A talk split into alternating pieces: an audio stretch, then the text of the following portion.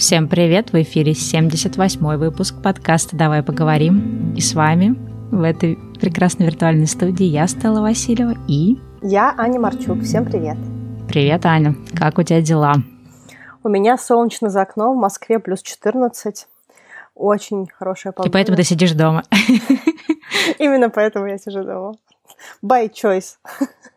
Да, в общем, сегодня мы решили поговорить на такую неожиданную тему, хотя мы все время говорим, что тема неожиданная, потому что мы сами, мне кажется, все время удивляемся тому, какие темы мы выдумываем. Решили поговорить на тему страхов. А перед тем, как мы продолжим, я хочу представить спонсора сегодняшнего выпуска. Это сеть зоомагазинов «Четыре лапы», в которой на данный момент 275 магазинов по всей России. Они, кстати, в период пандемии работают в штатном режиме, и для того, чтобы минимизировать контакт с другими людьми, предлагают э, сделать заказ в их интернет-магазине и получить бесконтактную доставку прямо в тот же день. Или второй вариант э, – через 30 минут забрать свой заказ в ближайшем зоомагазине сети.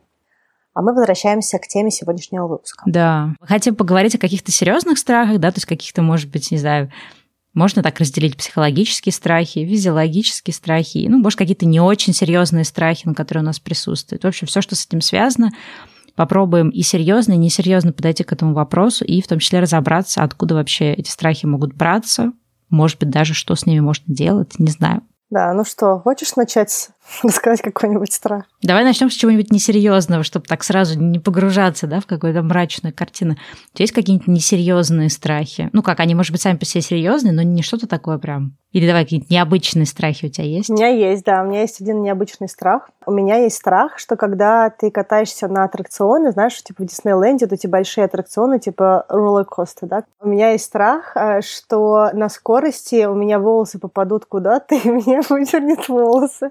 Скальп. О, боже. На американских горках я обычно забираю волосы в пучок или в хвостик. Да ладно.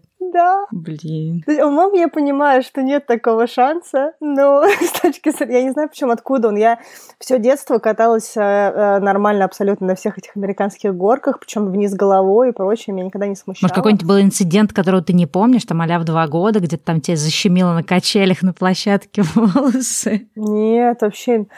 У меня столько было инцидентов в детстве. Я и летала с качели, и прыгала на расстоянии, не долетала, ударялась там где-то головой еще. Блин, меня раз качелями пробила голову. И я, короче, пришла домой, позвонила снизу, знаешь, поэтому как-то переговор до этого устройства. И такая папе говорю, папа, открой мне дверь. Только ты сейчас меня увидишь, пожалуйста, не ругайся.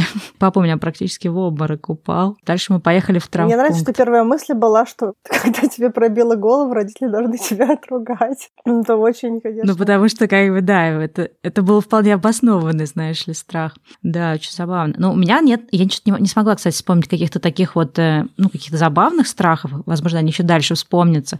У меня есть два дурацких страха, которые мне, например, очень сильно мешают. Ну, как нет, точнее, они каждый день не мешают, но иногда мешают. Я, я боюсь высоты, Поэтому для меня какие-то все истории, связанные с высотой, они всегда очень стрёмные. И мне кажется, у меня даже это проявляется в том, что я когда серфлю, не люблю большие волны, потому что, мне кажется, мне страшно вниз смотреть. Как ты думаешь, что потому что ты метр пятьдесят? Возможно, да, все кажется еще выше. Но знаешь, э, кстати, да, была какая-то история, мы как-то отдыхали в Крыму, и там был какой-то гигантский камень, а, ну вот э, даже не камень, какой-то, не знаю, а гигантский валун в воде, и чтобы до него добраться, нужно, ну, там была какая-то такая лестница металлическая, которая от одного камня к другому переходила, лестница была над морем. И, соответственно, по этим лестницам металлическим, таким, знаешь, который без опор, без перил, такие какие-то кривые наброшены, но можно было к этому камню ну, забраться. И я как-то наверх еще смогла залезть, а обратно я смотрю вниз, и я понимаю, что я не могу, то есть просто я не могу себя заставить идти по этой лестнице вниз, она как бы по таким, знаешь, еще, если бы она была под каким-то таким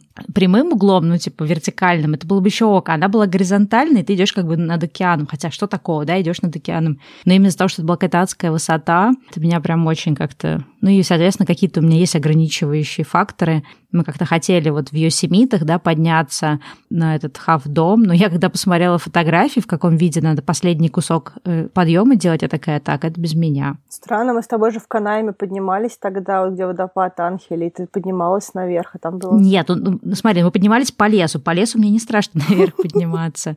Это по какой-нибудь там ответственной скале, идти там вдоль каких-то... То есть, знаешь, э, руфера из меня бы точно не получилось бы, скажем так или паркурщик. Это моя мечта, кстати говоря. У меня есть в списке паркур. Да, у меня тоже когда-то был в списке паркур, но если только я могу это по земле, знаешь, паркуриться. Давай про какие-нибудь еще такие, э, повышаем градус. Какие у нас еще есть страхи? Что-нибудь, не знаю, какие-нибудь страхи за жизнь у тебя есть?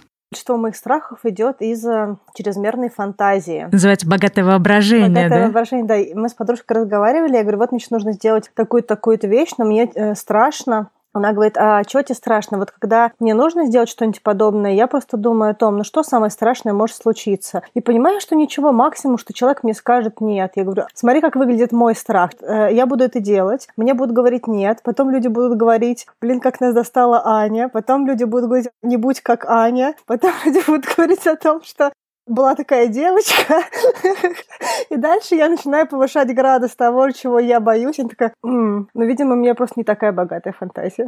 Uh, у меня многие страхи, они uh, привязаны как раз uh, к каким-то социальным вещам, но я думаю, мы чуть позже это разберем, рассказываем. Да, к вопросу о социальных вещах. У меня есть страх, который, э, ну, он, у него есть как бы нелепая сторона, но она перетекает как раз, ну, вот, наверное, как раз можно сказать, что в социальный. Короче, нелепая сторона заключается в том, что я не знаю, в какой момент э, случился сбой программы со мной, но я стала бояться звонить незнакомым людям. То есть мне настолько это как-то вот некомфортно, и у меня какой-то такой животный страх перед звонком незнакомому человеку. Иногда доходит до маразма, что мы спорим дома, кто будет звонить, заказывать еду в ресторане. То есть я могу нагуглить, найти ресторан, найти меню, то есть мне вот нет, все это не лень сделать, но только, мне, только не звонить. Мне прям это супер супер дискомфортом. Но вот это, это как бы, ну, такая нелепая часть. Понятно, что если надо, я могу это преодолеть. Но иногда, мне кажется, это выражается в каких-то, не знаю, можно это считать каким-то социальным страхом. Иногда это может выражаться в каких-то важных для меня моментах. Например, когда там мне надо позвонить э, какому-то клиенту, да, или если я там куда-то собеседуюсь, или у меня какое-то интервью с кем-то, то меня дико трясет вот перед этим звонком. При том, что когда сам разговор уже начнется, меня может отпустить. Но вот сам вот этот вот момент позвонить кому-то, это прям какой-то вообще, какой-то очень странный страх.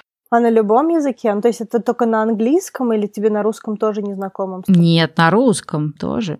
Mm. Просто вот этот первый какой-то контакт. То есть, знаешь, если мне надо было работать в продажам телемаркетинга, у меня были очень низкие продажи. То есть холодные звонки это не мое. Мне даже, знаешь, теплые звонки плохо даются, а холодные прям совсем у меня обратная реакция. Ну, то есть мне, допустим, позвонить и кому-то что-то рассказать, продать, предложить, кого я никогда в жизни не видела, вообще все равно. Угу. Ну, то есть у меня никаких нет проблем. Я как раз, наверное, бы холодные звонки без проблем мне давались бы, потому что человек, которого я еще пока что для себя не определила в какую-то свою социальную группу, для меня mm его потеря, условно говоря, для меня не значит что-либо. Мне, конечно, не, mm. неприятно получать нет, ну, как бы какой-то ну, вообще да. rejection, он э, не, не то, что я больше всего люблю делать в жизни, получать rejection, но его нет, ну, как бы какого-то человека, которого я не знаю, ну, грустно, но Все для тебя еще незначимый, тебе все равно. Но, кстати, классно, что сказала про rejection, да, то есть вот этот страх отказа, как это страх быть отверженным. То есть это какой-то такой, мне кажется, природный страх, какой-то, знаешь, на уровне каких-то инстинктов, может быть, может быть, это какой-то детский страх, да, какие-то там, как мы знаем, все идет из детства, да, то есть какие-то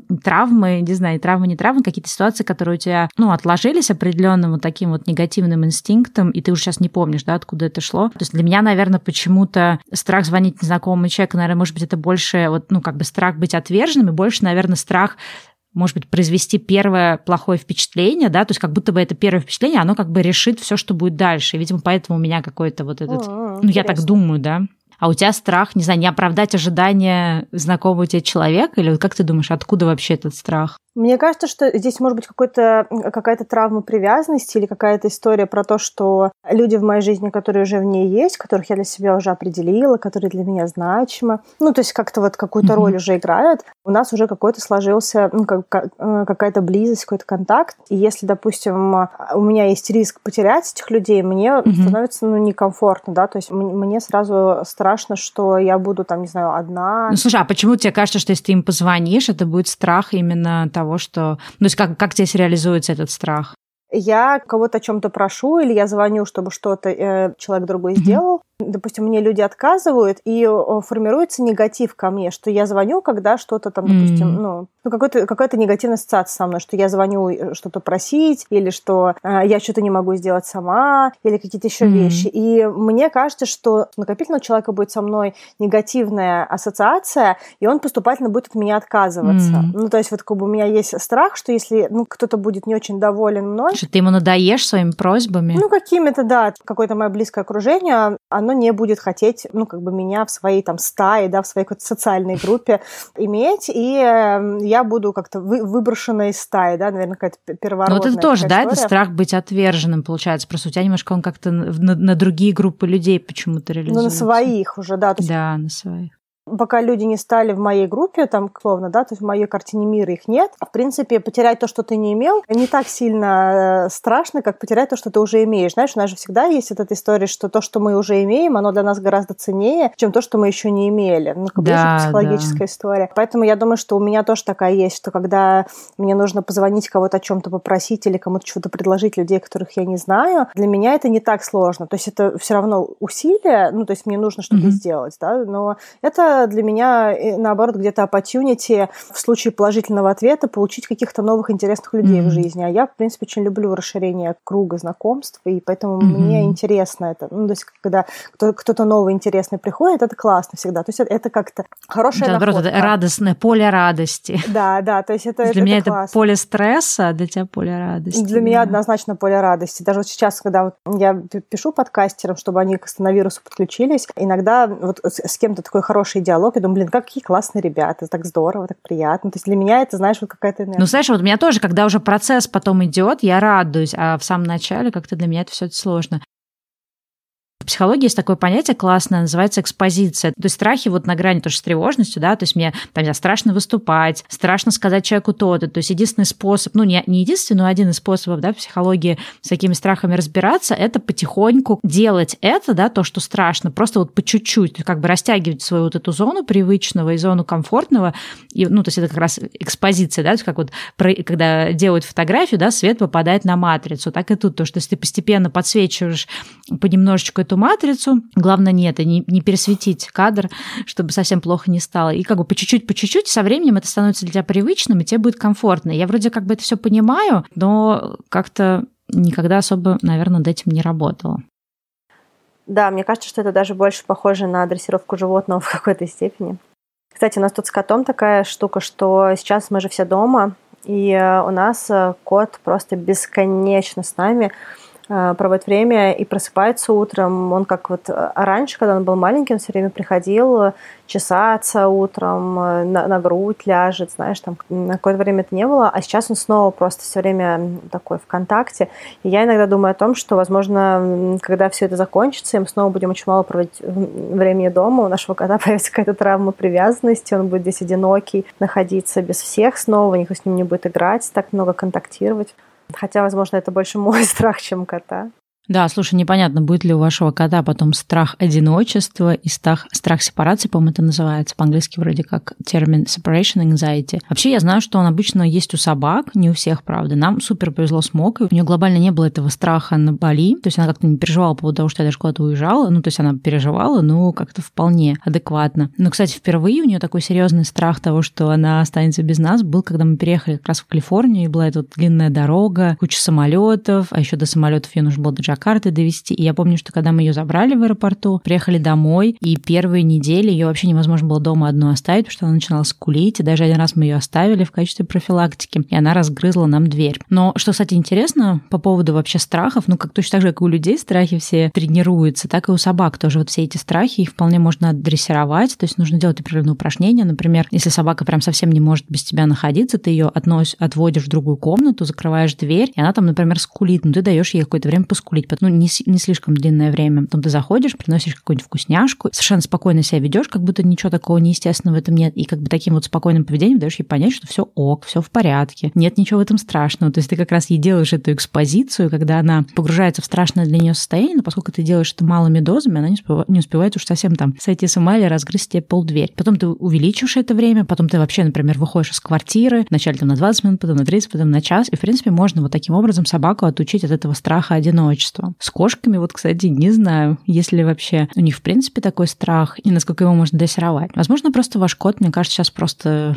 ну, после операции, так, которая сложно, в общем-то, переносится, может быть, ему, в принципе, приятно быть рядом с кем-то, ощущать какое-то тепло чего-то живого. Так что, может быть, это не про страхи. Ну, кстати, возможно, да, согласна. Кстати, спонсор нашего выпуска приготовил для наших слушателей скидку на все неакционные товары у них в магазине. И при покупке от 1000 рублей можно будет получить скидку в 13% по промокоду «Поговорим13». Промокод будет действительно до 10 мая 2020 года при заказе в интернет-магазине или в их э, удобном мобильном приложении. А мы оставим всю информацию в описании к выпуску. Давай какой-нибудь другой страх. А я, кстати, знаешь, еще какой вот подумала, еще есть такой, ну, не знаю, можно ли считать его социальным страхом, но он тоже как раз про взаимодействие с людьми. У меня он точно был раньше, сейчас он как бы тоже, наверное, в чем-то есть, просто для него меньше проявления. Я очень боялась просить повышения зарплате или повышения меня там в какой-то должности. То есть я очень хотела чего-то, считала, что я достойна, но никогда не могла найти сил пойти, ну, там, не то, что никогда, но в большинстве случаев, да, делала это либо сильно позже, либо вообще не делала. У тебя такого не было страха? Нет, прикинь, я с первой же, э, ну, с одной... Да что ж ты за ужасный человек, ничего ты не боишься, Аня, из того, что я боюсь. Да. У меня другие страхи просто. Ну вот как у тебя это устроено? То есть вообще не вызывает у тебя никакого дискомфорта пойти попросить там, условно говоря, повышение зарплате? Я даже когда работала ассистентом э, на своей первой корпоративной работе э, в Лореале, я в какой-то момент пришла и сказала, что я хочу, чтобы мне больше платили, потому что я считаю, что Блин, маленькая зарплата. если бы я такая была бы, я бы, наверное, вообще, мне кажется, что была президентом американских штатов. Даже, о, даже я раньше тебе скажу, я когда училась в институте, я была дизайнером наружной рекламы. Но дизайнер, это звучит круче, чем это есть. Фактически то, что мы делали, мы просто двигали тексты для плакатов в кинотеатре, mm-hmm. которые поэтому пойдут. Ну, вот. ну, то есть это какая-то была очень простая фотошопе работа. А мне в какой-то момент времени я просто понимала, что я не вписываюсь в свой бюджет, то есть вообще не было никаких оснований, чтобы мне повышать деньги. Я просто пришла и сказала, что мне не хватает на, на жизнь тех денег, которые вы мне платите. А, и она мне говорит, что ну, я все понимаю, но как, как это помогает нам повысить тебе зарплату. Ну, то есть, чего мы вдруг будем тебе платить больше? Я говорю, ну, я просто не смогу здесь работать, потому что, ну, мне не хватает денег. И я не помню в итоге, повысили они или нет, потому что я все равно потом ушла. Почему-то вот этого страха у меня не было просить э, больше денег, и, в принципе, я просила больше денег в корпорациях и прочее. Но понятно, что с течением времени мои аргументы, почему мне нужно платить больше, были более какими-то ну, основанными на э, реальности, чем у серии «мне нужно больше, поэтому платить мне больше, мне не хватает». На жизнь не хватает. На жизнь, да. Но почему-то вот этого у меня не было никогда страха. Mm. У меня другие были страхи. Допустим, у меня часто были страхи, что я хуже, чем другие. Ну, то есть я помню, что я, когда меня повышали с ассистентской позиции, тогда уже в корпорации, в, в маркетинг, mm-hmm. причем у, у меня не было страха прийти к HR-директору, ассистента отдела и сказать, вы знаете, когда я к вам переходила, вы мне сказали, что вы меня будете повышать через год. Вот сейчас год прошел, я свою работу делаю хорошо, и я хочу обсудить, где мое повышение. И она тогда мне сказала, что должна понимать, что есть другие кандидаты, и ну, не факт, что мы тебя выберем. Она говорит, что ну, мы, мы все знаем, как мы работаем, но мы никогда не знаем, как работают другие. Мы все по-разному видим, насколько кто хорошо работает. Ну, мы, в смысле, мы люди, мы, мы mm-hmm. видим себя, но мы не видим, да. как другой человек делает. И я ушла, думаю, блин, я же действительно не знаю, как другие. А вдруг кто-то лучше меня делает? Вдруг я считаю, что я такая молодец, а кто-то еще больше молодец. И я так над всем заморочилась. Я думаю, блин, а, наверное, меня не повысили. Наверное, есть более крутые люди. Вот. И пока меня ну, там не повысили, а почему они меня повысили в итоге через месяц после этого. Но я так переживала, все сидела, думала, а вдруг я вообще недостойна, чтобы здесь работать, а вдруг меня не повысит, а вдруг еще что-то. То есть я, я прям заморочилась на тему вот этой какой-то внутреннее, внутреннего сравнения. То есть ну, у меня был реально страх, что я хуже, чем другие люди. Я просто про это не знаю. Это интересный аспект синдрома самозванца. Не просто быть, быть не то чтобы в себе не быть неуверенной, а быть не, в какой-то момент начать думать, что да, что, в общем-то, с тобой-то все окей, но оказывается, есть люди получше, теперь надо с ними, получается, тоже как-то конкурировать, да, за место под солнцем. Я, кстати, вспомнила еще один тоже рабочий страх, не знаю, он у тебя был. У меня иногда такой страх, что есть какие-то, да, дедлайны, какие-то вот эти сроки, к которым что-то надо делать. И у меня, ну, кстати, у меня до сих пор это иногда бывает, что я, ну, во-первых, я могу реально за, просто у меня может вылететь из головы, если я, чтобы, не дай бог, не перепроверила сто раз, я могу просто забыть о какой-то встрече или еще о чем-то, поскольку очень много всего происходит, то есть мозг это все не держит. И при этом у меня есть постоянный страх, что я какой-нибудь забыла дедлайн, что я какую-то встречу неправильно заполнила время, я по сто раз это проверяю, И это уже просто в режиме какой-то такой, знаешь, иногда бывает прям такое, я такая, так, все стало, хватит перепроверять сто раз календарь, во сколько будет звонок. У тебя нет таких страхов? Из OCD или как ОКР, да, обсессивно-компульсионное расстройство. Ну да, но здесь даже больше, знаешь, какой-то такой, да, какой-то страх, что ты как бы забыл какой-то, знаешь, как вот есть люди, которые там уходят из дома или уезжают в поездку, им кажется, что, это мой страх. что они что-то забыли взять, да? Э, из ОКР, из OCD у меня есть страх, что я не выключила плиту. То есть я могу вернуться и посмотреть, что она выключена. У, у меня один раз был страх, у меня был очень плохой чайник, и я не успевала его заменить.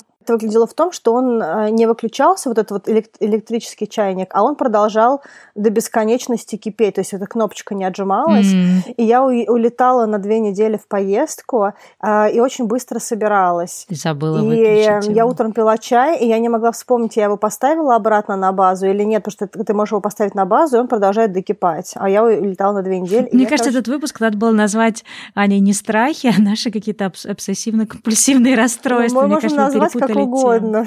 У нас еще есть такая возможность.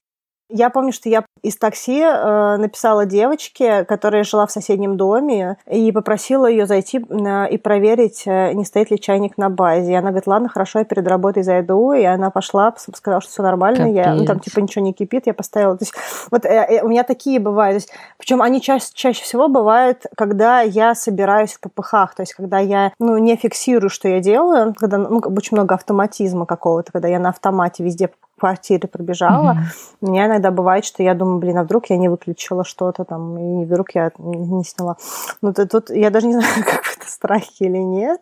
Вот, но это какое-то такое, да. Ну, кстати, вот на эту тему я читала классную книжку, мне кажется, где-то ее советовала психолог, по-моему, Роберт Лихи. У него книга называется «Свобода от тревоги», а по-русски, по-русски, да, а по-английски называется «Worry Cure». И она очень классная, она как раз о том, как вот избавляться от таких вот страхов, да, которые связаны с тревожностью определенной. То есть, когда ты как раз ну, там начинаешь переживать, что ты не закрыл что-то, нет, и там вот ну, объясняется, что с этим делать. И вот, например, то, что касается людей, которые, например, постоянно да, думают, что они там не забыли, не закрыли, они по сто раз возвращаются, но при этом дома все нормально, да, то есть не то, чтобы они возвращаются, действительно, утюг стоит на доске, знаешь, и прожигает, как в фильмах, да, эту доску гладильную, а вот именно ты возвращаешься, понимаешь, что ничего такого, то как бы считается, что для излечения от этого страха надо просто заставить себя несколько раз не возвращаться. Ну, то есть как бы когда ты возвращаешься, да, ты подкрепляешь этот страх, получается, каждый раз, и он у тебя становится все сильнее и сильнее. Mm-hmm. А если ты, например, вот вышел из дома, и ты понимаешь, что, ой, мне кажется, я что-то забыл, надо вернуться, я всегда возвращаюсь. Вот лучше, на самом деле, не возвращаться, то есть дотерпеть до вечера, и тогда как бы считается, что у тебя постепенно, ну, не, не за один, конечно, раз, если ты так ну, перестаешь, перестанешь возвращаться, перестанешь тревожиться, да, на эту тему, это будет как бы работать, вот это подкрепление, оно будет работать в другом смысле, в том, что ты перестанешь тревожиться со временем. Круто, спасибо вот тебе за тул. Это Попробуй. Но ты представляешь, в каком состоянии можно находиться весь день, когда ты думаешь, что у тебя, возможно, сейчас... Аня, надо, надо, надо, да. Ну, давай поговорим про какие-нибудь такие страхи, да, которые все таки не лежат в области совсем уж... Э, хотя, возможно, все страхи, в принципе, так или иначе лежат в области каких-то психологических расстройств, ну или с чем-то, да, что там связано с нашим ментальным здоровьем. Но есть, кстати, такой страх, можем как-то тоже коротенько его обсудить нам про него регулярно присылают вопросы, и мы как-то так и не, не посвятили этому целый выпуск, может быть, когда-нибудь случится, но вряд ли. Это про страх возраста, про страх взросления, страх вот этого рубежа, что вот сейчас мне наступит 30 или там 40 или еще как-то. У тебя есть этот страх? Нет, у меня нет этого страха. У меня такой страх, кстати говоря, был, когда мне было 29, и э, мне казалось, что я просто не пойми, на что потратила 10 лет жизни.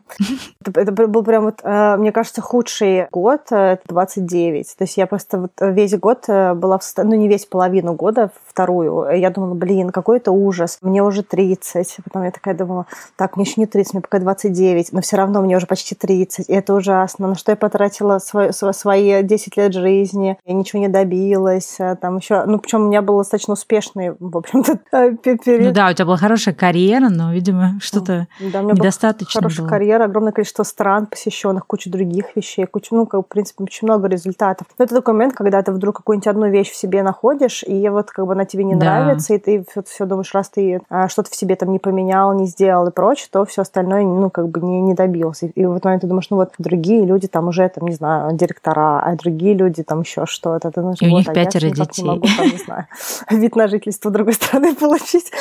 Кошмар, кошмар. Да, слушай, интересно. Но я, ты знаешь, хочу тебе сказать, что у меня, мне кажется, тоже страх вот именно возраста был в основном до 30 лет. То есть это очень странно, что пока тебе не 30, там, видимо, с 25 до 29, и потом, собственно, когда наступает 30, есть вот это ощущение какого-то такого адического рубежа, который вот сейчас он наступит, и это просто, знаешь, как вот ты шел, шел, шел, а потом там обрыв, и такая, знаешь, скала просто вот вот вниз туда смотришь, и океана не видно, то есть это какой-то прям вот обрыв, рубеж. А сейчас как-то это кажется все таким странным, ну, на самом деле, для меня. То есть у меня тоже, наверное, этот страх больше был связан, как ты вот говоришь, да, вот ощущение, что что-то ты, я там недостаточно сделала, недостаточно добилась, недостаточно определилась с жизнью, и сейчас это кажется очень каким-то нелепым. И мне кажется, что если бы я могла, да, себе что-то такое посоветовать, я, ну, не писать даже какую-то идею тогда вот себе тех времен вложить, что нет никакого вот этого 30-летнего рубежа, вообще нет никаких в принципе рубежей. Ну, хотя сейчас вот я тоже иногда думаю о 40-летии как рубеже, но у меня по поводу 40-летия меньше страхов, чем по поводу 30-летия. И, то есть вообще практически нет никаких страхов, и какие-то эмоции совсем другие. И вот,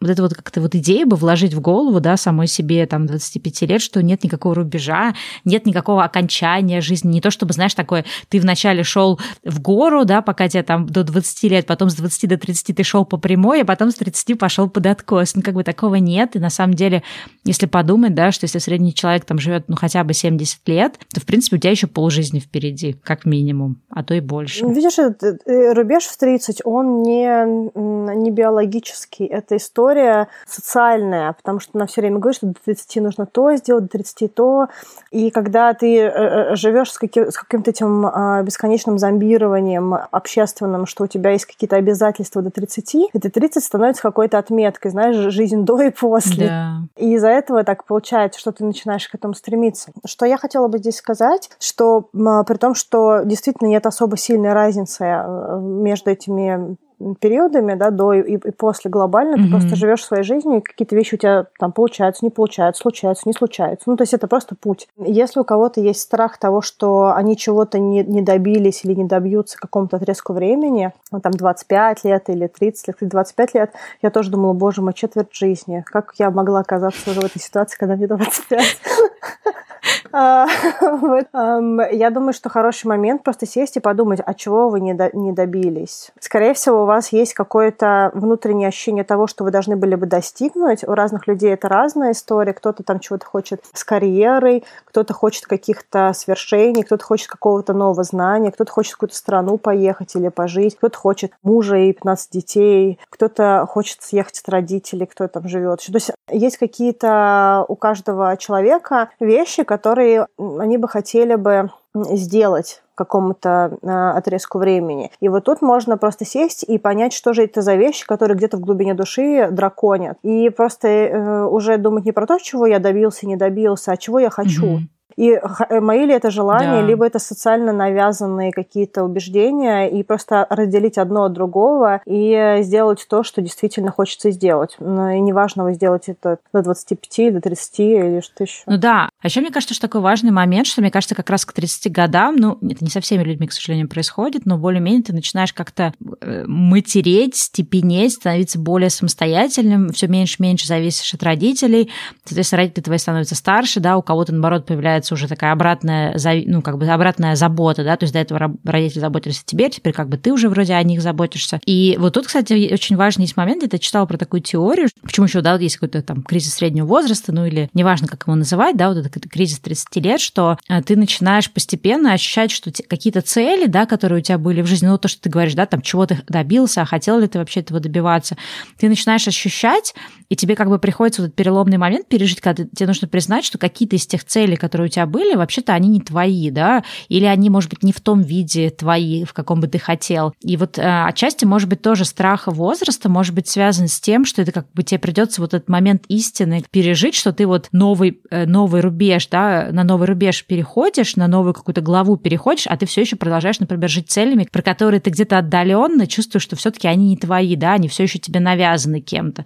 И, может быть, еще из-за этого тоже есть страх. То есть это как бы страх, э, ты можешь не осознавать этого, это как раз такой, знаешь, какой-то на подкорке страх, и поэтому у тебя какой-то дискомфорт, который как раз в страх выражается. Да, но видишь, мне кажется, что еще не все, не все люди приходят к 30 э, с тем, чтобы быть в состоянии понять, где их потребности, где социально навязанные нормы, и это больше, мне кажется, вопрос поиска. То есть есть люди, которые чего-то ищут в себе, да, там угу. кого-то не устраивает, то какие они есть, и они находятся в состоянии поиска или развития, да, то есть если ты ориентируешься на чтобы в себе что-то корректировать, менять, улучшать, вот, а ты в какой-то момент приходишь к этому осознаванию, причем некоторые люди к этому приходят сильно раньше, кто-то приходит к этому в 22, кто-то приходит там в 25, кто-то приходит в 30, кто-то ну, не да, приходит конечно. никогда, то есть, ну, это такой тоже, мне кажется, путь, он не так сильно привязан ну, к возрасту, как вот к какому-то пути, то есть, кто когда стартовал, знаешь, когда, когда ты начал, а, начал идти этот путь, да, ну, а у тебя есть какие-то еще забавные страхи? Ну, кроме того страха про это, про узкие тесные пространства, то есть я не могу сказать, что у меня есть э, в каком-то привычном, да, ну, как сказать, понимании клаустрофобии. То есть я, мне, например, не страшно находиться в лифте, мне комфортно с закрытой дверью. Ну, то есть, хотя в целом я люблю, когда дверь открыта, но, в общем-то, мне как бы это, ну, мне не важно. Но если это какое-то узкое пространство, особенно если какая-то пещера, по которой надо ползти, и, не дай бог, если нужно ползти прям ползком, то есть,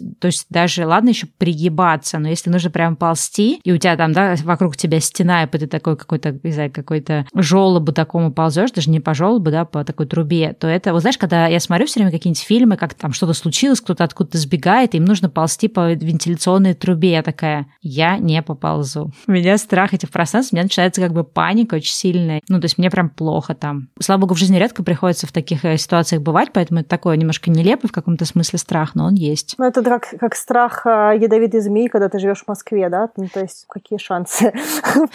Ну, типа того, да. Как раз этим летом я участвовала в гонке героев. Был такой этап там на гонке героев, когда ты подходишь к стене, такой, ну, условной стене. Это как коридор из шин, то есть э, шина на шине на шине, и так вот несколько рядов. Угу. И тебе нужно занырнуть между шинами и проползти туда сквозь вот эти все шины, какой-то коридор. И ребята меня подтолкнули, а дальше нужно было карабкаться, просто подтягивать себя туда внутри, чтобы вылезти с другой стороны. И первые, наверное, метра полтора я думала, фак, я отсюда не выберусь, потому что шина, она плотнее, чем кажется, а, ну, на первый взгляд, потому что на первый взгляд я думала, что она, как знаешь, а, как гутоперчивый какой-то мячик, который там просто, и он под тобой вот так вот гибко. Интересно, у них есть случаи, когда какие-нибудь особо большие люди застревают? Нет, я думаю. Я, я думаю, что шины... От КАМАЗов, типа, да? Они мигрируют. Ну, то есть, эм, но, но вот эти пер, первые полтора метра, они были такие странные. И, я, я не до конца понимала, есть ли у меня вообще шанс отсюда выбраться. Вот. Но оказалось, что это очень просто все. Но вот этот такой вот твой страх, я его иногда ощущала. Хотя это мне не свойственно. Мне окей, закрытые маленькие пространства. Более того, я даже люблю работать иногда, когда я себе создаю прям какой-то микронор. Да я помню твои эти норы на первых этапах записи подкаста. Это просто жесть какая-то. Вот поэтому у меня нет таких страхов. Ну, кстати, знаешь, я раньше, ну, как бы я никогда про эти страхи не думала, то есть они есть и есть, да. Ну, может быть, в какие-то моменты может быть, я скрывала эти страхи, да, потому что всегда как-то, в общем-то, позорно, что есть какие-то у тебя недостатки, а страх, наверное, скорее считается недостатком. Сейчас, ну, вот последние несколько лет я как-то очень спокойно отношусь э, к тому, что у меня есть какие-то минусы, да, и я не пытаюсь их скрывать, ну, то есть он есть и есть страх. То есть я даже каких-то особых эмоций не испытываю. То есть мне кажется, что, ну, это какой-то, знаешь, вот этот момент такой вот принятия уязвимости. А недавно я как раз от одной девочки услышала такую мысль. Мы тоже обсуждали что-то, связанное с физическими какими-то особенностями организма, и кто-то сказал, вот а мне там это это нравится, другой человек говорит, ой, я так не смог бы, да, или это там не приносит мне удовольствия, или вот как в случае со мной, да, то есть вот гонка героев, где нужно куда-то ползти через шину, это, возможно, не, не моя часть маршрута, да, и она так спокойно про это сказала, она говорит, как-то, вот я сейчас даже не помню точно фразу, она сказала, ну да, типа, вот есть какие-то особенности тела, которые вот, ну, которые тебя ограничивают, ну как-то даже она не в негативном плане, как бы, да, сказала, а как вот именно с точки зрения принятия, что в, в твоем теле, как и в любом другом, как и в теле другого человека, есть есть какие-то физические ограничения, они просто есть, да, и на эту тему, ну, как бы бесполезно испытывать какие-то эмоции, да, негативные, например, если это какие-то ограничивающие факторы, да, и, ну, то есть просто есть и есть. Как бы это же самое, как там переживать э, по поводу там низкого э, роста или чего-то еще, ну, то есть это просто часть тебя, да, то есть тебе нужно, как знаешь, если ты что-то не можешь изменить, то тебе просто надо смотреть на этот мир через призму того, что вот у тебя это есть. И вот, вот э, для меня, например, какие-то вот из таких страхов, про которые мы говорили, да, это просто, ну, вот они есть и есть. То есть, как мне кажется, кажется, не всегда нужно пытаться все страхи прям подавлять. Ну, как мне кажется. А мне еще кажется, что есть такая история про страхи, что ты на самом деле не боишься. Есть э, дети, которых родители воспитывали в каком-то чрезмерном чрезмерном вакууме. И они говорили, не ходи туда, что-то может случиться. Блин, у меня такого не было, кстати проецирую. У меня тоже такого не было, но я заметила, что есть э, люди, которые очень много всего боятся непонятного. Фактически все, то есть они боятся, знаешь, шаг из дома сделать. И угу. мне кажется, что иногда это какая-то навязываемая, навязываемая родителями история. И вот, знаешь, это дурацкое видео «Just stop it», да, когда там, женщина приходит на консультацию, рассказывает про свои какие-то ужасные истории, говорит, ну вот у меня есть один для вас, одна для вас рекомендация, просто перестаньте это делать. Ну, просто перестаньте. Ну, как бы just stop it. Вот, и мне кажется, что иногда нужно э, разделить, есть ли страх или его вообще нет. То есть э, иногда мы так привыкли говорить, что я боюсь чего-то, а по факту мы не боимся этого. Мы просто как-то привыкли себе это говорить. То есть, ну, если обратить свое внимание... Какой-то привычный дискомфорт? Это даже не дискомфорт, Или это вот кто-то нам сказал, что мы этого боимся. Чего-то. Ну да, то есть, допустим, нам кто-то mm. говорил, что мы, не знаю, а, боимся высоты. Ну, нет, высота плохой Блин, пример. Аня, я вот не знаю, когда я выхожу в какое-то место, я не могу сказать, что я не ощущаю этого. То есть понятно, что все страхи, они в голове, но я не могу сказать, что я придумала себе, что я боюсь. Я скорее э, ну, как-то никогда не думала о том, что я боюсь высоты, а когда начала оказываться в таких местах, где ты смотришь вниз с какой-нибудь скалы, я такая, ё-моё. У меня, знаешь, кстати, какой страх появляется? Мне кажется, что я просто возьму и зачем-то прыгну. Да, я слышала эту что историю. Что я не смогу себя проконтролировать и прыгну Кстати, вниз. я не, не знаю, с чем это связано. Интересно типа, узнать, с чем это связано. Я, я это снова ОКР, да? снова вернулись к психо- Я хочу сказать, что несколько человек мне рассказали то же самое, что они боятся высоты, потому что у них ощущение, что она их зовет. Ну, как бы прыгнуть. Да, да, вот абсолютно. Я Интересно. люблю высоту, поэтому для меня в этом смысле ну, как бы другая история. Тебя что-нибудь другое зовет? Меня что-то другое зовет. Некоторые люди очень боятся перед экзаменом. Такой, вот, я не сдам, я не сдам, потом выходит такой, у меня пять. Блин, я таким человеком была всегда. А, ну, вот, а, и вот этот вот страх, он а, какой-то, мне кажется, не, нереальный, что ли, страх. То есть как бы он просто надуманный страх. Знаешь, что в этом страхе, мне кажется, есть?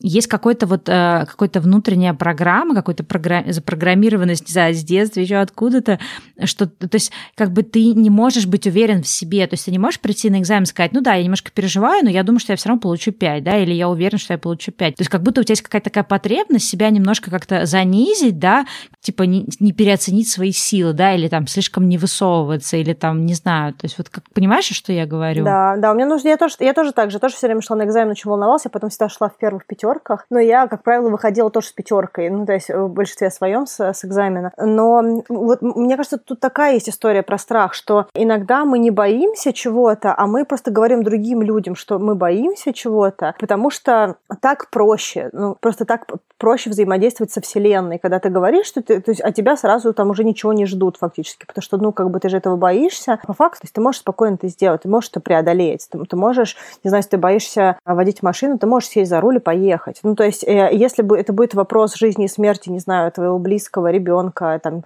кого угодно, ну, ты сядешь за этот руль, ну, скорее всего, да, то есть, ну, mm-hmm. мы говорим сейчас ну, о случае, да. когда человек умеет водить машину. Периодически мне кто-то из э, друзей говорит, что вот я боюсь того-то, того-то, а потом ты смотришь, что ну, в ситуации, когда человек деассоциирует э, историю, что он этого боится, он просто что-то делает. И ты думаешь, блин, чувак, ты мне вчера говорил, что ты боишься этого. Ну, то есть, какая-то история. Ну, ну вот. как это? Глаза боятся, руки делают. Ну, вот, какая-то такая, да, э, тоже мысль. Ну, я тебе хочу сказать, что я довольно-таки много чего боюсь, но, может быть, это как раз такие вот страхи, не знаю, как их сформулировать, больше такие какие-то вот тревоги, да, какие-то внутренние неуверенности, еще что что-то. То есть у меня все время какие-то есть страхи про что-то, но при этом я считаю себя в каких-то, ну, большом количестве вещей таким бесстрашным человеком, да, то есть большинство вещей, из-за которых, например, тревожится там среднестатистический какой-нибудь там человек, меня вообще не тревожит, да, там. Вот, поэтому, ну вот, да, у всех, короче, все это пора. То есть вообще непонятно, что относить к страхам, что относить к тревогам, что относить к каким-то, может быть, не знаю, неуверенностям каким-то внутренним, еще чего-то. Ну, вообще, мне кажется, нужно разделять. Есть э, страхи, которые вызваны какими-то травмами, которые, как когда-то у нас происходили, либо а, страхи, да. когда нас пр- программировали на какие-то вещи, что мы не справимся, что мы не сможем, что мы недостаточно хороши в этом, в том, всем. А, и разделять а, страхи, которые мы придумываем, или страхи, которые мы говорим сами себе, чтобы что-то не делать. То есть, когда ты, допустим, с кем-то путешествуешь, тебе удобно, что другой человек все разруливает, ты такой, ой, давай ты будешь все говорить, потому что я плохо говорю на английском. Мне страшно. И в итоге другой человек все время говорит, по факту, но ты можешь сам я даже с кем-то с кем-то путешествовала и говорю, нет, вот идешь сейчас ты договариваться. Вот да, кстати, я сейчас хотела сказать, что в каких-то вот ситуациях это, ну, как бы это такое взаимовыгодное сотрудничество, да, в каком-то смысле. Ну, как знаешь, вот это, ну, сейчас это, конечно, сейчас очень жестко прозвучит, но есть такое понятие, вот эта позиция жертвы, да, что и все говорят, что, ну, вот особенно в каких-то психологических ситуациях, э, там у человека, который может, может являться, да, как бы жертвой ситуации, я не говорю сейчас про какую-то жесть, а вот даже в ситуации, да, когда два человека путешествуют, и один все время разруливает, потому что второй такой там, ой, я не могу могу, я не знаю, я не знаю, как спросить. Соответственно, первый человек немножко как бы жертвует, жертва этой ситуации, да, то есть, что ему надо все брать на себя. Но считается, что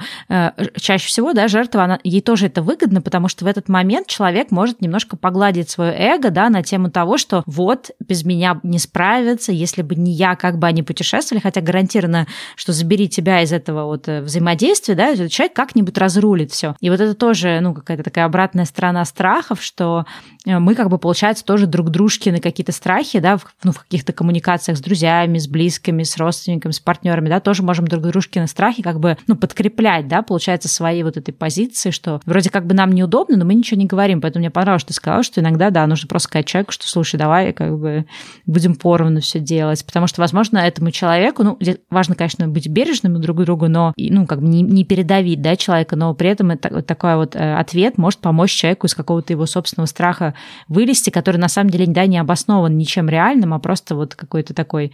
Не хочется в непривычной ситуации оказаться, да, не хочется что-то новое пробовать. Ну, и, да, это, и, иногда это действительно реальный страх, и тут можно друг другу помочь и вообще как-то подстраховать.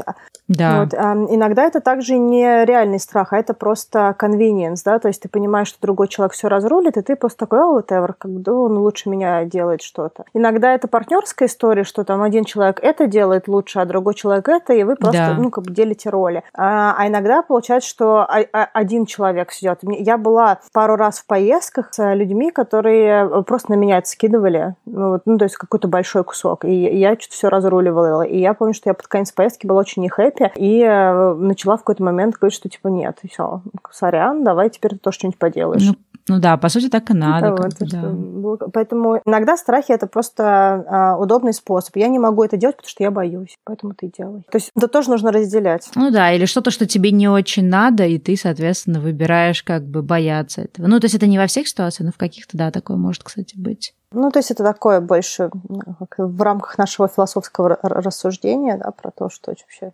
чего да. как. Кстати, знаешь, про какой сейчас еще страх подумала? Ну, я думаю, что он очень у многих есть. Это страх пробовать новое, страх каких-то, да, там, выйти из зоны комфорта, вот какие-то такие вещи. У тебя есть такие да. страхи? В каком виде они проявляются? Это, наверное, мой основной страх. Ну, вот из, из таких вот реальных страхов, с которыми mm-hmm. я там, допустим, а, работаю. Но я, видишь, я, мне кажется, в своей жизни мало чего определяю, как, как бы мне страшно, да, то есть я вот да, себе так тоже, не транслирую это. Поэтому, когда мне говорят, угу, что да, чего ты боишься, я, мне очень сложно всегда сказать, потому что мне кажется, в широком смысле я ничего не боюсь. Ну вот я говорю, только высоты и узких пространств. Это все, в принципе, чего я боюсь. Остальное так уже это натяжка и... У меня вот роллер-костер в основном, да, то есть...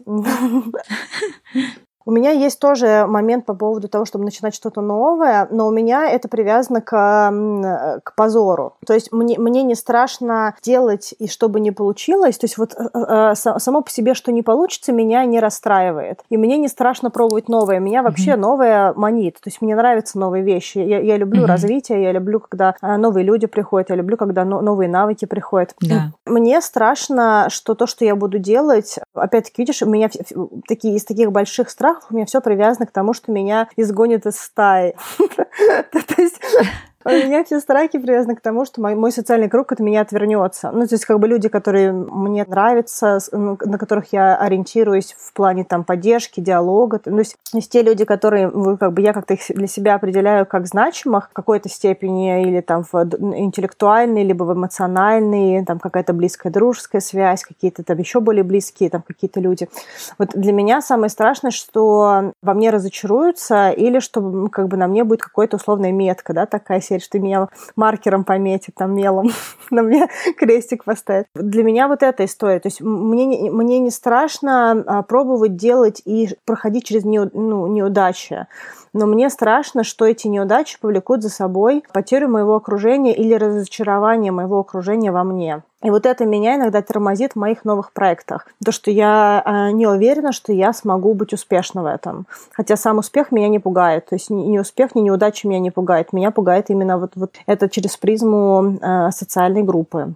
Мы вернулись к тому, с чего начали, да. Вот я сейчас думала о том, что в каком-то у меня виде... У меня тоже нет вот именно страха нового, у меня даже, наоборот, какой-то адреналинный трил, да. Ну, считается, что там людям комфортно, когда они там заходят в какой-то, условно говоря, заходят в класс, да, садятся всегда на один и тот же стол. Если они ходят на йогу, они все время там кладут коврик в одно и то же место, да. Если они идут домой, они идут по одной и той же дороге. Я как раз из тех людей, кто очень любит постоянно... Менять. Менять маршруты, то есть мне нужна постоянно такая вот эта стимуляция, да, нервной системы через какие-то новые штуки. То есть вот сам по себе новое меня не пугает. Но при этом, естественно, вот то, что ты, ты говорил, да, там какие-то новые проекты, они вот больше связаны вот с ну, взаимодействием с людьми, какой-то имидж, да, вдруг я что-то сделаю не так, а вдруг я облажаюсь, а вдруг что-то, что я делаю, кому-то не понравится, и нужно будет с этим как-то взаимодействовать. Ну и, и сюда, соответственно, все эти наши прекрасные там синдромы самозванца, да, вдруг я недостойна этим заниматься, вдруг я ничего в этом, об этом не знаю, и, и никто не захочет как-то со мной взаимодействовать. То есть это даже не то, что те, кто знает от меня, откажутся, а те, например, э, на кого может быть потенциально направлено, uh-huh. да, это, это новая какая-то инициатива, что это никому не понравится, и я останусь одна вместе со своей инициативой. То есть такой какой-то страх, страх остаться одной получается. Но не в смысле вообще по жизни, то есть по жизни как-то достаточно комфортно вроде бы мне быть одной, а вот именно с точки зрения каких-то проектов, что никому будет неинтересно, чем я занимаюсь. Поэтому, видимо, я фигачу 100-500 блогов, чтобы на всякий случай расширить свою зону влияния. Ну, как знаешь, говорят, что все наши достижения, они на самом деле очень часто основаны на наших страхах, на наших каких-то комплексах, то есть что они как раз очень часто что-то, что, чего мы достигаем, оно вопреки чему-то. Да, но видишь, эм, самый лучший способ бороться со страхом – это просто идти на страх. Экспозиция. Да, экспозиция. И делать то, что высветляет то, чего ты боишься. Другой момент, что это страшно. Идти на страх. Да. Но видишь, а мне кажется, еще, знаешь, такое, э, ну, мешает бороться с страхами неправильное отношение к страхам, э, либо ощущение, что ну, это какое-то, знаешь, такое, что вот есть я, мне вот очень страшно, есть какие-то другие люди, которым, ну, на эту тему, да, не страшно, вот им повезло, и ты как бы больше фокусируешься, что ты какой-то такой, ну, недостаточный, да, что все есть какой-то баг, вот у кого-то нет этого страха, у тебя есть. Хотя на самом деле мы все наполнены какими-то своими страхами, как, знаешь, вот где-то мы в каком-то выпуске говорили, да, что каждый борется на своей войне, то есть у каждого есть, у каждого человека, которого видите, неважно, какой степени он бесстрашности, успешности, чего-то там еще, у каждого свои какие-то тараканы в голове, свои какие-то штуки, которые ему приходится преодолевать. Поэтому здесь нет такого, что кому-то больше или меньше повезло в этом плане. А второе, вот есть какое-то ощущение, что, ну вот он у меня есть этот страх, и вот хочется, чтобы он как-то чудесным образом пропал. То есть вот, вот очень хочется, чтобы не было страшно выступать. Но очень хочется, чтобы не было страшно, да, просить начальника о повышении. Очень хочется не бояться. Но вот, как ты сказала, да, единственный способ бороться с этим страхом просто это делать, да, то есть идти на этот страх, потому что нет никакого способа прочитать какую-то книжку или услышать какую-то умную мысль, да, которая тебя излечит вот от этого состояния. То есть это только через действие происходит. И вот из-за того, что мы не всегда хотим, ну, не всегда готовы принять эту горькую правду, да, мы как бы оттягиваем какие-то ситуации, в которых мы могли бы важный для нас страх побороть. Э, страх — это такая история, что мозгу нужно а, подкрепление того, что он может. То есть э, страх преодолевается пониманием того, что может произойти. Вот, допустим, когда я первый раз э, села за руль, я водила корпоративную машину, и мне мой босс сказал, у тебя были когда-нибудь аварии? Я говорю, нет. Он такой, окей. И буквально через несколько дней дней у меня была моя первая авария. И после того, как он меня спросил про аварию, я раньше об этом не думала, но в этот момент мне стало прям страшно, что я в нее попаду. И через несколько дней у меня случилась маленькая авария, и я поняла, как все это работает, и мне уже было не страшно. Ну, то есть я не говорю про ситуацию, когда люди едут 200 э, пьяные. Им ничего не страшно. Да, я говорю именно про какое-то лю- лю- любое столкновение, да, и в итоге я поцарапала машину, и, ну, как бы это, это вообще не было никакой проблемы, да, то есть я, я сразу поняла, как все работает, как все оформляется, какой процесс, и я поняла, что ну, нет ничего страшного в том, что можно попасть в какую-то, ну, такую майнер аварию, да. Большинство аварий, если мы адекватно себя ведем за рулем, уважаем и не, не пишем сообщения и, и прочее, прочее, в общем-то, в принципе, это незначительные аварии. По крайней мере, у меня все аварии были там плюс-минус майнер. Да. То, что да. я хотела здесь сказать, что понимание контакта с нашим страхом, понимание, что мы можем справиться с этой историей, оно убирает этот страх. То есть как только ты понимаешь, как выглядит в реальности то, чего ты боялся, тебе уже не так сильно это и страшно, и мозг знает, что он с этим может справиться. То есть он как бы получает это подкрепление позитивное. Ну да, получается, вот дальше я сейчас какие-то вещи вспоминаю, которые мне были супер страшны. Там говорить на камеру для меня это было, наверное, самым таким мощным испытанием для себя самой. То есть мне как-то было непривычно, и мне не нравился свой голос, ну, как обычно всем не нравится. Мне не нравилось, как я на камере выгляжу, как я себя веду, как я говорю, вот именно под давлением того, что это камера. И если бы мне кто-то бы тогда, вот когда я первое там свое видео там в 2013 году снимала, если мне кто-то бы сказал, что я буду кайфовать говорить на камеру, я бы не поверила, да, то есть для меня это был страх, и мне приходилось себя преодолевать. И мне казалось, что ну я никогда это не полюблю. То есть просто это вопрос количества повторений. Угу. А я еще хотела сказать про страх такую вещь, что людям кажется, что они такие, какие они есть есть. Я очень, в принципе, не люблю во всех аспектах вот, это, вот этот посыл, что я такой, какой я есть, потому что не очень понятно, какой ты есть. Да, и типа люди не меняются. Да, и к вопросу, да, о fixed and growth mindset, когда люди считают, что мы такие, какие мы есть, но это неправда. Ну, то есть эм, у нас у всех есть страхи, и разница между одним человеком, который чего-то боится, и другим, который чего-то боится, я сейчас не говорю про какие-то клинические фобии и прочее, да, то есть это, ну, отдельная история, мы говорим про социальные вещи какие-то, и вещи, через которые все проходят. Ну, вещи, которые ты объективно можешь побороть своими силами, да. Без подключения профессионала. Да, Или когда да, у тебя не было реальных травм, да, мы не говорим про людей, которые прошли через избиение, изнасилование, какие-то, то есть, ну, как бы какие-то прям жесткие вещи, это другая история. Если мы говорим про какие-то социальные страхи, это не то, что кто-то такой супер спешл, да, что ты такой прям уникальный человек, у которого есть уникальный страх, и вот у других людей их нет этих страхов, а у тебя есть этот страх, поэтому ты теперь с этим страхом будешь жить всю жизнь, потому что ты такой уникальный. Это про то, что есть страхи, у многих людей есть плюс-минус одинаковые страхи, да, у большинства людей есть, э, у многих людей страхи высоты, у многих людей есть страх публичных выступлений. У мно... Там страх выступать, да. А у многих людей есть страх э, сесть за руль автомобиля или чего-либо за руль, да, там у кого-то даже есть страх велосипеда, кто в детстве не научился. У меня есть взрослые друзья, которые боятся. У меня мама не умеет на велосипеде ездить. Ее ни за что, мне кажется, не посадишь. Это вот к вопросу, да, есть страх воды. Там люди, кого в детстве не научили плавать, а, они боятся открытой воды, они боятся каких-то там волн, еще чего-то. Некоторые, да, боятся нырять под воду. То есть есть куча страхов, которые достаточно типичны а некоторые страхи побороть проще, чем другие, да, то есть, допустим, у кого-то есть страх летать на самолете. Есть разные страхи, которые с разной длительностью или с разным качеством можно перебороть, но что я здесь хочу сказать, наверное, будет моя последняя на сегодня мысль, мне хочется, чтобы люди понимали, что большинство страхов преодолеваемые, и они есть у многих, и есть просто разница, вы хотите преодолевать этот страх, который у вас есть, и над ним работать, или вы, вам просто удобно, и вы с ним будете жить, и вы просто расскажете, ну, извините, у меня есть такой страх, поэтому я ничего с этим не буду делать. Да, то есть это какой-то степени выбор. Но в, в большинстве случаев, опять-таки, если мы не говорим да. про какие-то вещи, где требуется психолог. Но, к сожалению, да, часто так бывает, что если у человека очень много страхов или есть какие-то да, страхи, на которых он зациклен, он идет в отказку по части того, чтобы признать. Потому что первый шаг это ты признаешь, да, что да, у меня есть такой страх. Это может являться моим ограничением, либо это может, в принципе, особо мне не мешать жить. То есть, да, там страх высоты и страх ползать в пещерах, ну, как бы он не мешает объективно мне жить. Это как раз такие ограничения тела, да, разума, ну, с которым, возможно, мне ничего делать делать не надо. Есть какие-то страхи, с которыми я вот намеренно, да, считаю, э, что я хочу бороться, то есть мне не нравится, например, страх того, что я там не могу позвонить, да, кому-то, или страх того, что мне сложно попросить там повышение, потому что это же, ну, как бы комплексный страх, туда все относится, да, это как бы отстаивание своих каких-то позиций, страх заявлять о том, что ты чего-то достоин или там еще что-то. И вот, да, вот то, что ты сказала, самое важное, первое, это просто понять э, тот факт, что это действительно выбор определенный. То есть либо вам по каким-то причинам выгоден этот страх, вам комфортно, потому что, ну, как бы, если ты начинаешь работать страхом, да, ты как раз выходишь э, в зону дискомфорта. И, соответственно, далеко не всем хочется покидать зону комфорта, да, потому что проще сидеть в зоне комфорта и говорить о том, что я вот э, того, того, того, ну, сделать не могу,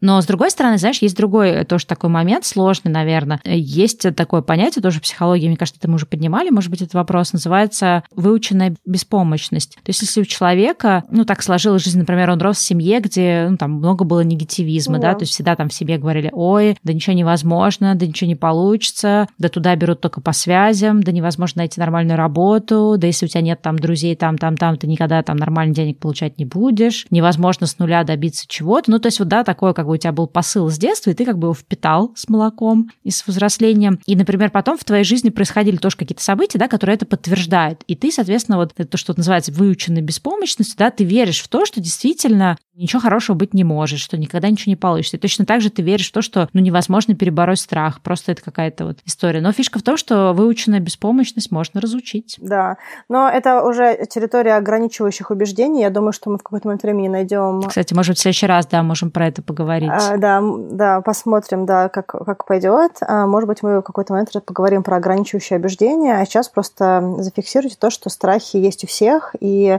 есть инструменты, очень много разных инструментов, что чтобы э, работать со своими страхами, но самый простой и часто самый действенный – это делать то, что страшно. По чуть-чуть. Главное не надорваться в этом деле. Да. А еще я пригласила Егора Егорова из подкаста «К тебе или ко мне. Часть с психологом» поговорить со мной про страхи на нашем Патреоне. Поэтому, если вам интересна эта тема, то присоединяйтесь. Да. Ну что, на этом тогда все? Да. Пока-пока. Пока-пока. Don't lose yourself in things you chase. We float down the river tide, so thank the river for the ride. And you need to know if you're still out there all alone. You don't have to go down there.